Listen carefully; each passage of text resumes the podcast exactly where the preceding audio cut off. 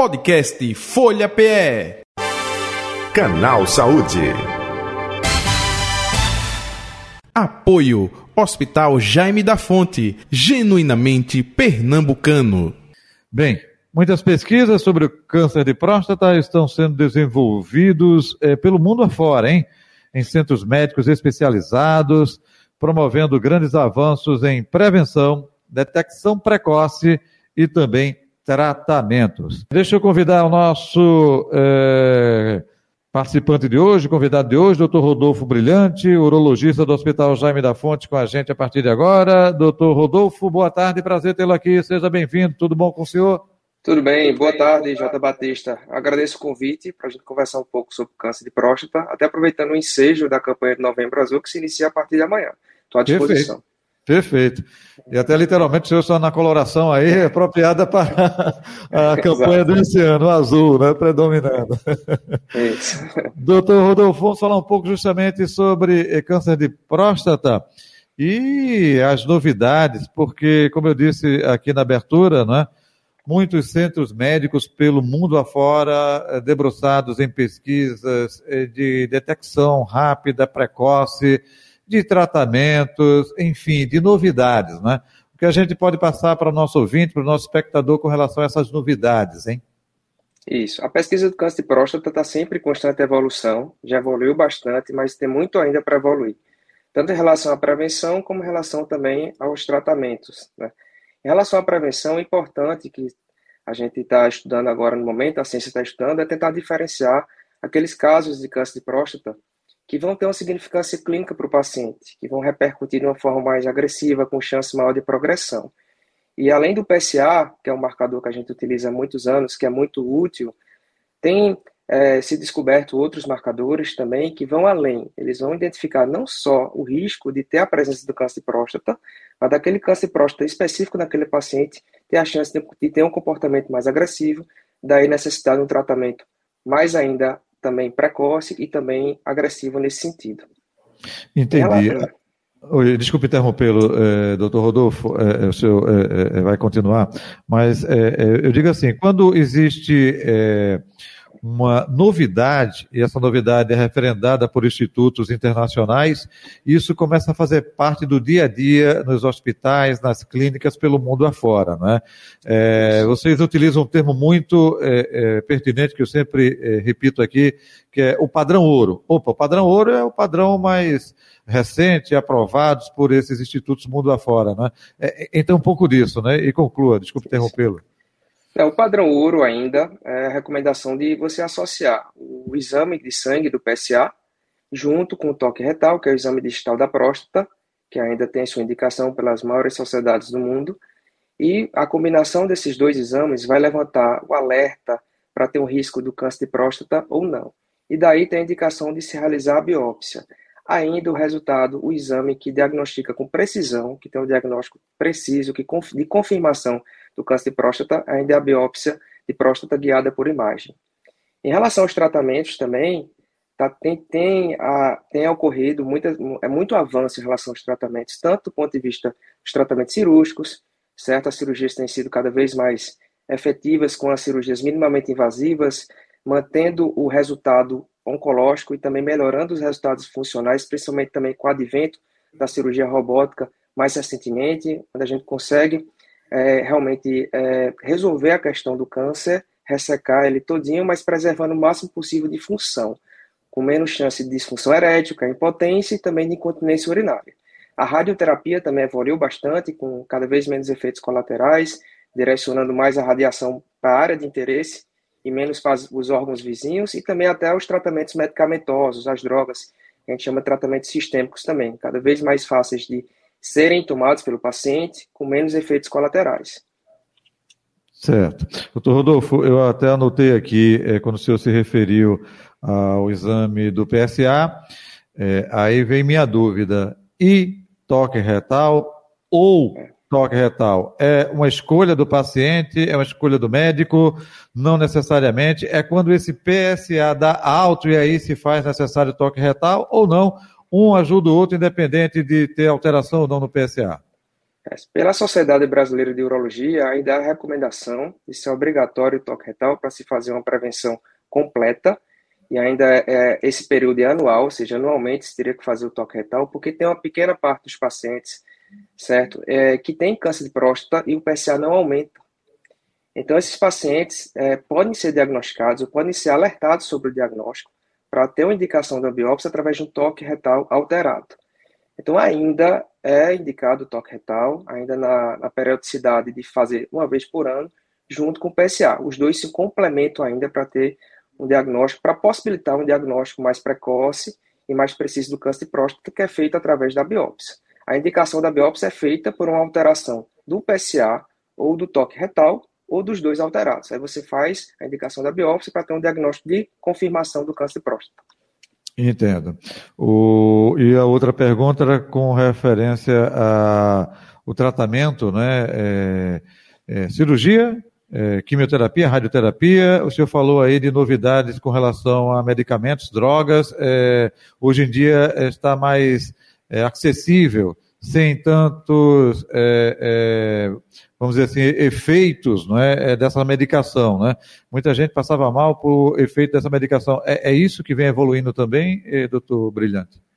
Vem evoluindo bastante em relação até à forma de se tomar. Hoje se toma a forma de comprimido, muitas medicações uhum. novas, Perfeito. de forma mais prática para o paciente, com menos efeitos colaterais. Mas essas medicações ainda, que são chamadas tratamentos sistêmicos, são mais para os casos, muitas vezes já tem um câncer que retorna, que a gente chama de recidiva, depois do tratamento inicial curativo, ou então metástase, que dá metástase, né? Que seria mais um, um, uma fase do tratamento para controle, inicialmente. Mas hoje tem trabalhos provando que essas medicações têm ganho cada vez mais espaço, também no tratamento curativo, não só no tratamento de um câncer que tem metástase, que, que, se, que se tem indicação, se tem um objetivo apenas de controlar. Tem evoluído bastante também nesse sentido.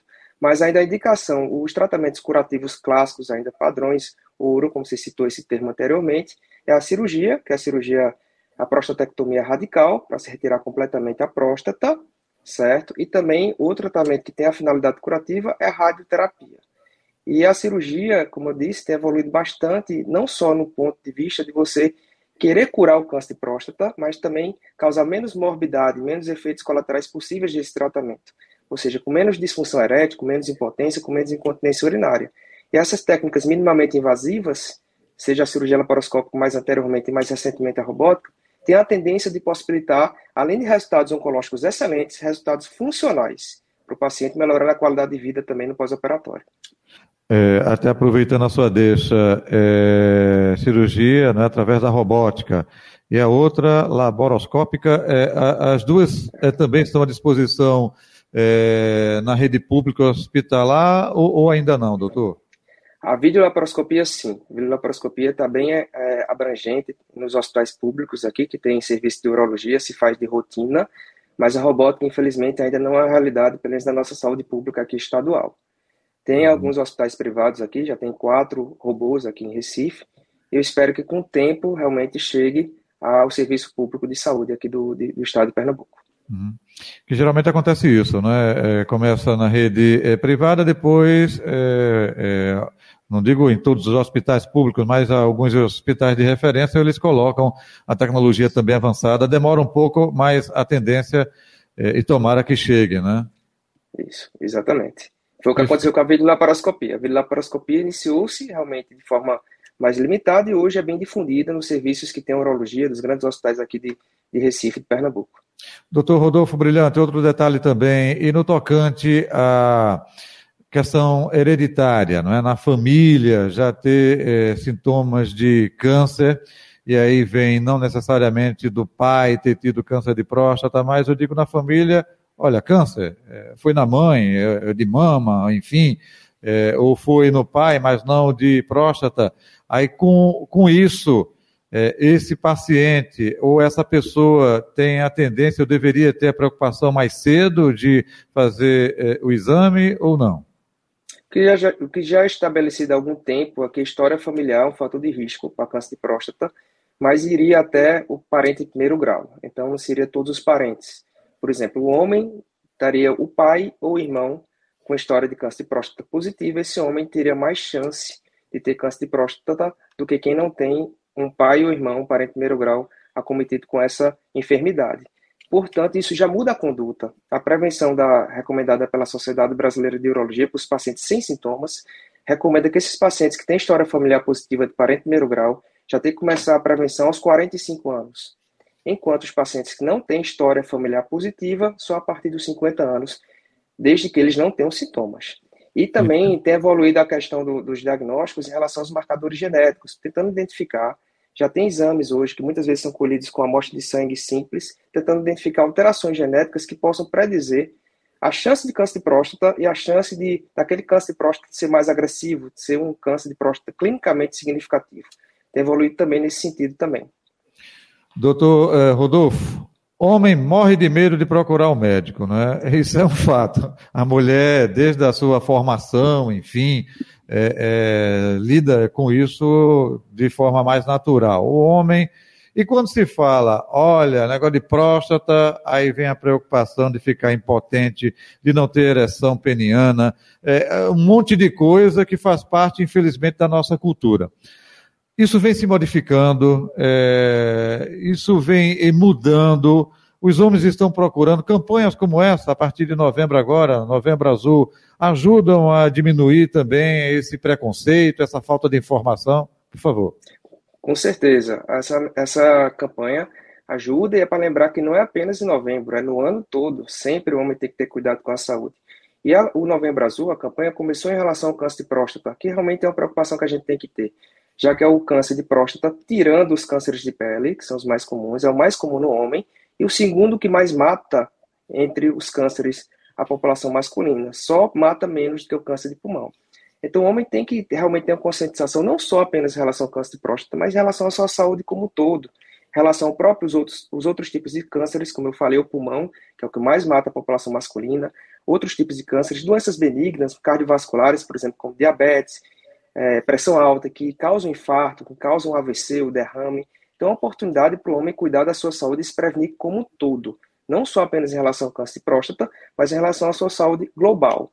Tem melhorado bastante, mas a gente nota ainda certa resistência, por isso que a gente tem que intensificar essa campanha Novembro Azul, não só para novembro, mas para o ano todo, para o homem cuidar da saúde geral, na próstata, mas também de todo o, o corpo, de toda a saúde física e mental do paciente.